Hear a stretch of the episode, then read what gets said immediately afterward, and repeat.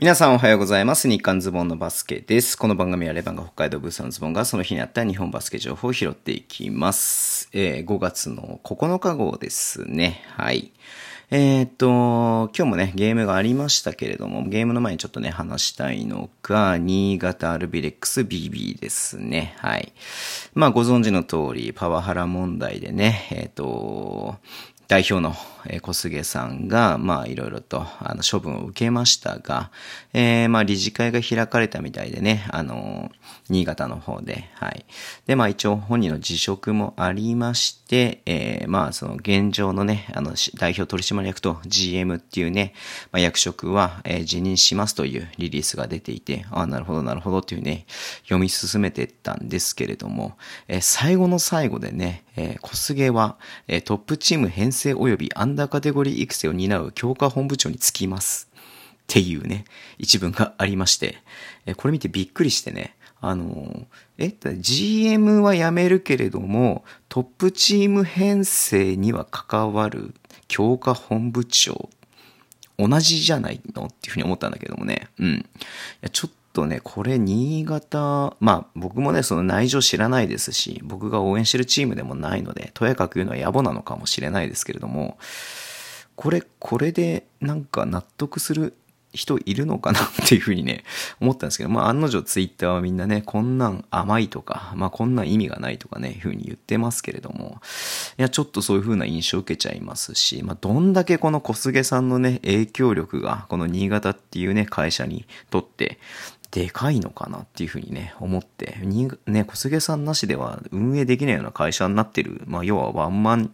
のね、会社みたいになってるのかなっていう風なのがね、すごく、えー見て取れるんで、うん。まあ来期のね、まあ編成、今から新しく GM を探すっていうのは難しいので、まあ小菅さんが引き続きやるっていうね、感じなのかなとも思いますけれども、ちょっとね、まあこういう問題を起こした人が、まあほぼ同じような役割ね、しかもアンダーカテゴリーの育成を担うってなるとね、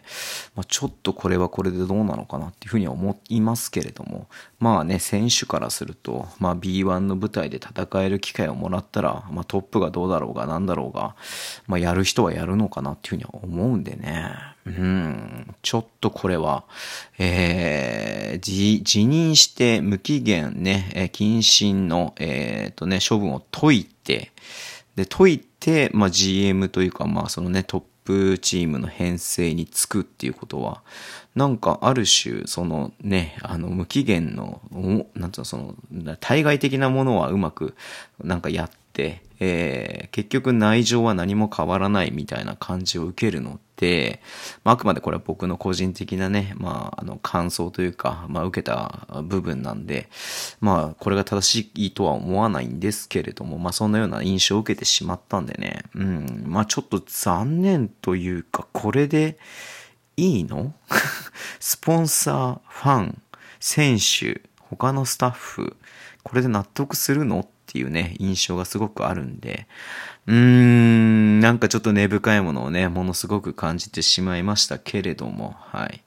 まあね、うん、まあでもまたね、あの、島根のさ、鈴木さんがパワハラで、えー、ね、処分になった後に、まあ普通にね、ヘッドコーチに戻って、まあ結局辞めましたけれども、うん、あの時もやっぱリーグはね、あの、一応処分は下して、それ以上のことはね、口出しできませんみたいなことを言っていたんで、島田チェアマンが。うん。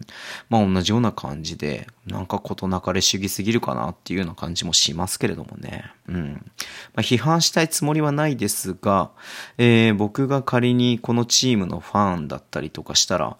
ちょっとチームに対して、ちょっとどころかかなり残念な気持ち、感情を抱くだろうなっていうふうに思うような感じだったんでね、ちょっと新潟さんこれでいいのかなっていうような印象を受けました。はい。えー、で、まあちょっとね、明るい話題と言いますか、えー、B2 のね、プレイオフクォーターファイナル、さっきね、ちょっと YouTube ライブで話したんで、まあ詳しくはそっち見ていただければなというふうに思いますけれども、えー、群馬が勝ちましたし、茨城が勝ちましたし、えー、越谷が勝ちましたし、えっ、とあれ？どこだ？あ、仙台か。うん、仙台が勝ちましたんで、まあ、これでね、セミファイナルの対戦が決まりまして、群馬と、えー、越谷、えー、茨城と仙台っていうことでね、セミファイナルが行われまして、うん。で、まあ、あの、越谷はね、B2 ライセンスなんで、えー、仮にね、え、あの、決勝に残ったとしても、えー、ね、えー、B 版には上がれないので、まあ3位決定戦の方がね、えー、なるかなっていうふうに思うので、まあ越谷群馬も楽しみですし、茨城とね、仙台も楽しみですし、うん。いやー、ここによってっていうのがすごくあれになってくるんでね、まあすごく、えー、来週とか今週か、今週末ね、すごく楽しみにしています。ここでね、えー、結構決まることが多いんでね、はい。で、B1 の方もね、試合がありました。うん。えっ、ー、と、まず、三河とね、えっ、ー、と、大阪ですけれども、はい。昨日大阪が勝ちましたが、今日は三河が勝ちまして、うん。まあ、ガードナーいなかったんだよね。ガードナー。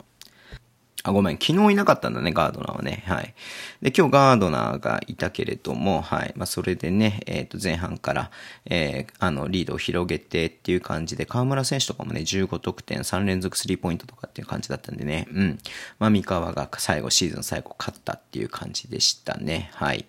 で、えー、琉球と京都、えっ、ー、と、琉球ね、昨日、えー、沖縄リーナで初勝利しましたけれども、今日はね、京都が勝ったということで、まあ、琉球だからここ8試合4勝4敗みたいな感じなんでね、あんまり最後ちょっとレギュラーシーズンいい形で終われなかったので、まあ、これが CS にね、響かなければいいかなっていうふうには思ってますけれども、うん。まあ、ちょっとね、琉球心配だなっていうふうに思ってます。はい。で、新潟と島根、昨日新潟勝ってね、今日も新潟が勝ちました。はい。えっと、まあ、すごいハイスコアなね、ゲームになりましたけれども、うんと、まあ、島根ね、ここまで8連勝していて、まあ、今後新潟戦ね、2つ勝てば10連勝だったんですけれども、まあ、レギュラーシーズン最後ね、えー、まあ、新潟が2連勝して終わって、えー、島根はね、2連敗で終わったっていう感じになってしまったかなっていう感じですよね。はい。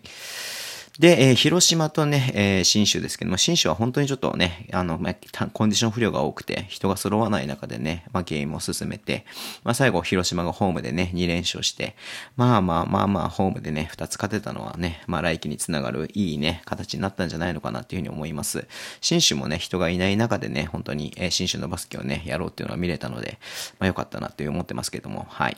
B1 のね、えー、結果については、えー、明日ね、あの、渋谷と、えー、千葉の試合もありますし、えー、島根と、あれなんか俺島根とさっきあれか、新潟2連勝つっちゃったけども、2連勝じゃないね。はい。あの、島根とね、えっと、新潟の試合もありますんで、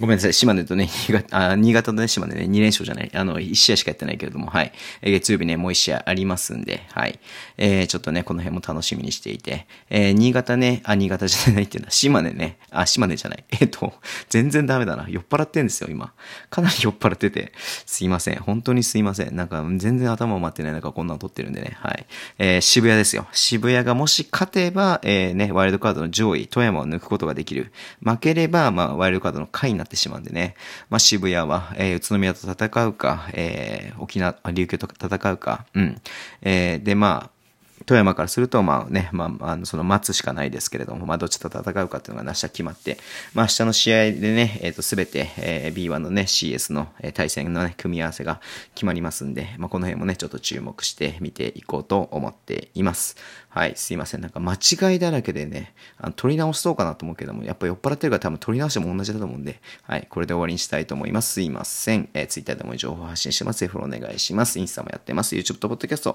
毎週配信しています。ラジオトークのアプリできる方はハードボタンを押してください。では、今日もお付き合いいただきありがとうございます。それでは、いってらっしゃい。